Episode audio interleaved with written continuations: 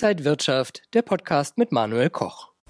Joining me now is Arno Brandt. He's the CEO of Gratomic, an early stage graphite production company that has big growth plans and it wants to be environmentally friendly and create value for stakeholders.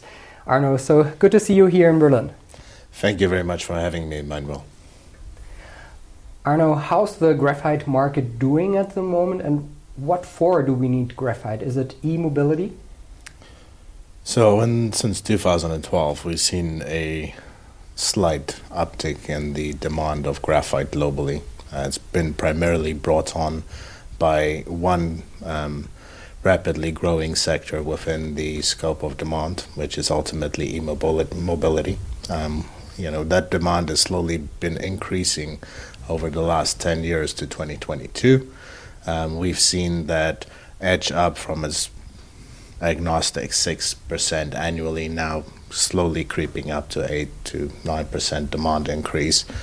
Um, with recent developments around the world and gigafactories coming online everywhere, we are seeing um, projections that are taking graphite demand into, you know, a restructuring, restru- fundamental restructuring of the supply and demand influx that will see graphite demand grow by as much as 400% in the next uh, eight years. And for that, we'll need a lot more graphite mines around the world. How many players are there globally, and where do you see Gratomic? So ultimately, graphite has been dominated by China for many, many decades. Um, since 2012, it's been the first time that the Western world has started playing a bigger part in graphite production globally. Um, well, some of the major players in the world outside of China today is Syrah in Mozambique, Nacional de Grafite in uh, um, South America and Brazil. You have um, Northern Graphite that used to that is now running the Lac des Iles plant in Canada that used to be uh, owned by Imerys. Um, outside of that, um, the only other real producer coming into the market near term is Gratomic. Um, we are the only one that is coming to market right now with uh, vein graphite production um, of commercial scale outside of Sri Lanka, and ultimately um, looking forward to uh, bringing those assets online. You plan with three locations, right? Namibia, Brazil, Canada. So, uh, how productive can these three plants be? So in Namibia, we started planning our production forecasts for and built the processing plant to a 22,000 ton per annum capacity. Um, Namibia is ultimately the first mover and the flagship for Gratomic because it simply had the highest grade of all the assets.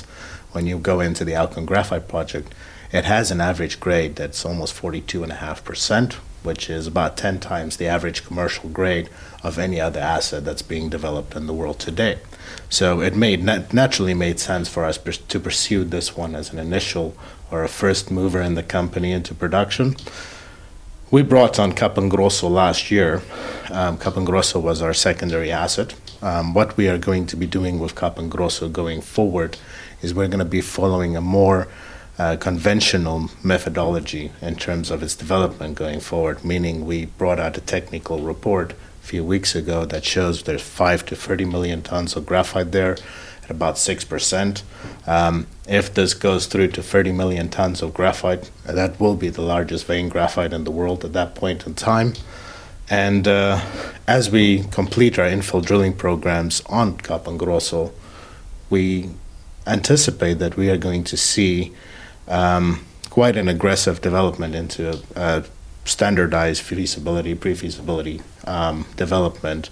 And once we get to that feasibility stage, you know, we will be putting Capim Grosso in development as quickly as we did Aukam. The two projects combined, um, you know, will have the capability to produce up to 111,000 tons of graphite per year once they're in full production. For Canada, Canada is an inherent asset that came into the company when we did a back-to-back into a public company many years ago. Um, the Buckingham asset is really, really good. It's in a great class of assets. Um, we will be putting this up for tender in the coming weeks um, through a broker, in, a designated broker in Toronto that will be spinning that asset out into a new company um, to the benefit of the shareholders of Gratomic. Um, what are your growth plans for the next years? So ultimately, what we're working on right now is we're going to bring Aukam into production. We're going to bring um, Capim Grosso into production. On the back end of that, we realized that there is a tremendous bottleneck in mid tier processing, meaning the ability of companies out there to micronize, spherize, and coat graphite, to include that into anode material, um, is very limited. There's not a lot of capacity in the world. So what we are going to be doing is we're going to be partnering with a mid-tier processor um, in the coming months. Um, we have identified this party already.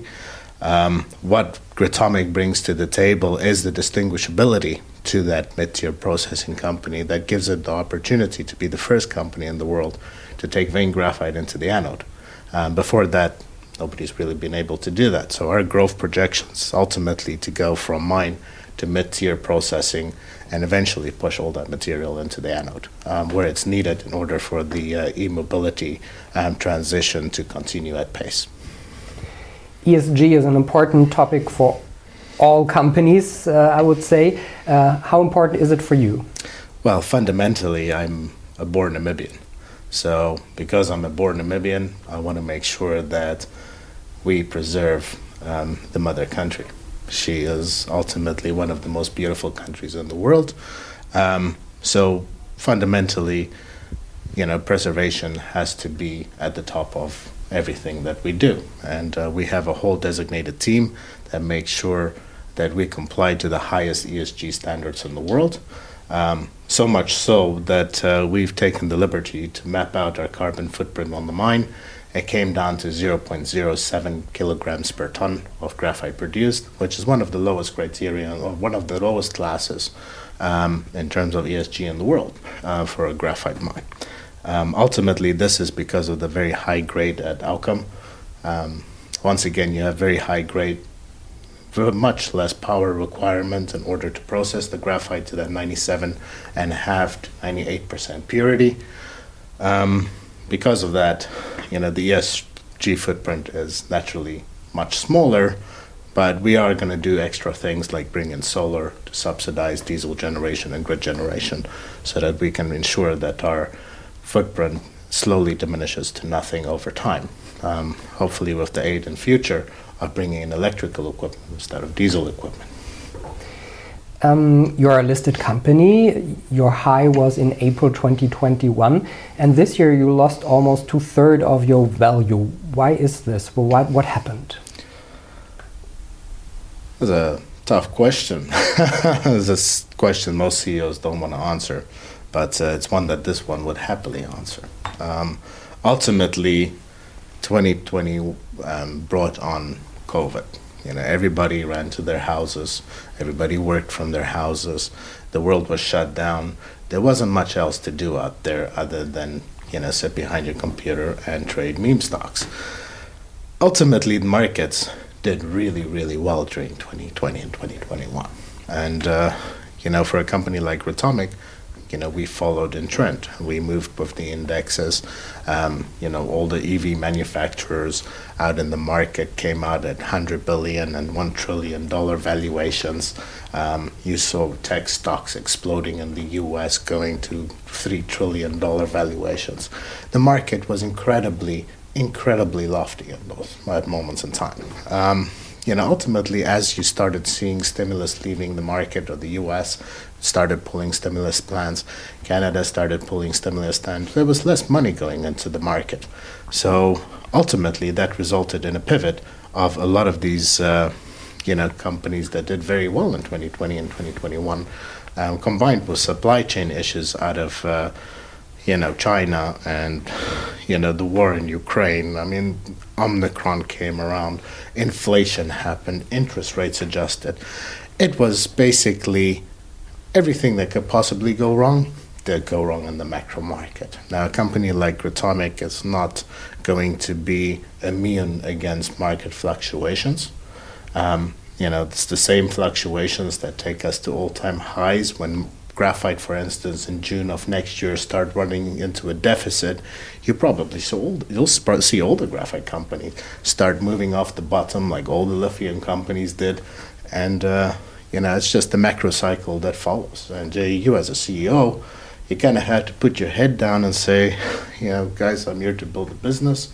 Um, I have been building the business. I'm going to continue building the business, although it's not easy we'll keep striving and keep making sure that we bring value to shareholders on the long term. Uh, intermediate fluctuations will hurt, but you stick with the company long enough, those won't matter in the long run. And maybe it's a good moment to buy cheap, and in the long run, uh, the stock can grow. Absolutely. I mean, shareholders have the responsibility to the business just as management does to continue um, supporting the business. Um, you know, if um, from a commercial sense, if something goes down to 33 cents from a dollar and I bought it at a dollar and I see it at 33 cents or 34 cents a day, it's a natural it's a natural thing that you want to go buy that because the future option is you know you can go back to higher levels once that index kind of reverses off the 52 week low. What's your outlook for Gratomic and maybe for the whole yeah, graphite business? Well, as we start seeing the world go into supply chain deficits um, in the near future, our prediction is by June of next year. Um, we put out a shareholder update about that the other day. By June of next year, we're officially in a supply chain deficit. Supply chain deficits drive price. Um, more consumers driving for limited supply. That ultimately results in price movements. And when price movements come to the market um, in any commodity um, at such a rapid pace as we expect graphite to increase, the world's going to move forward, and trajectory for all graphite companies alike um, will be very, very positive. I can see that for every other graphite company as well, not just Gratomic. I mean, that's just the way of the world. Uh, we all float together as balloons in the same market, same direction. So we don't see other people as competitors. We see them as peers and uh, have a very healthy outlook on, on the whole industry as a whole. Says Arno Brandt, the CEO of Gratomic. Thanks so much for joining us today. Thank you very much, Manuel. I hope you have a lovely day. Thanks. Thank you. And thank you for watching. Uh, all the best for you. See you next time. Und wenn euch diese Sendung gefallen hat, dann abonniert gerne den Podcast von Inside Wirtschaft und gebt uns ein Like.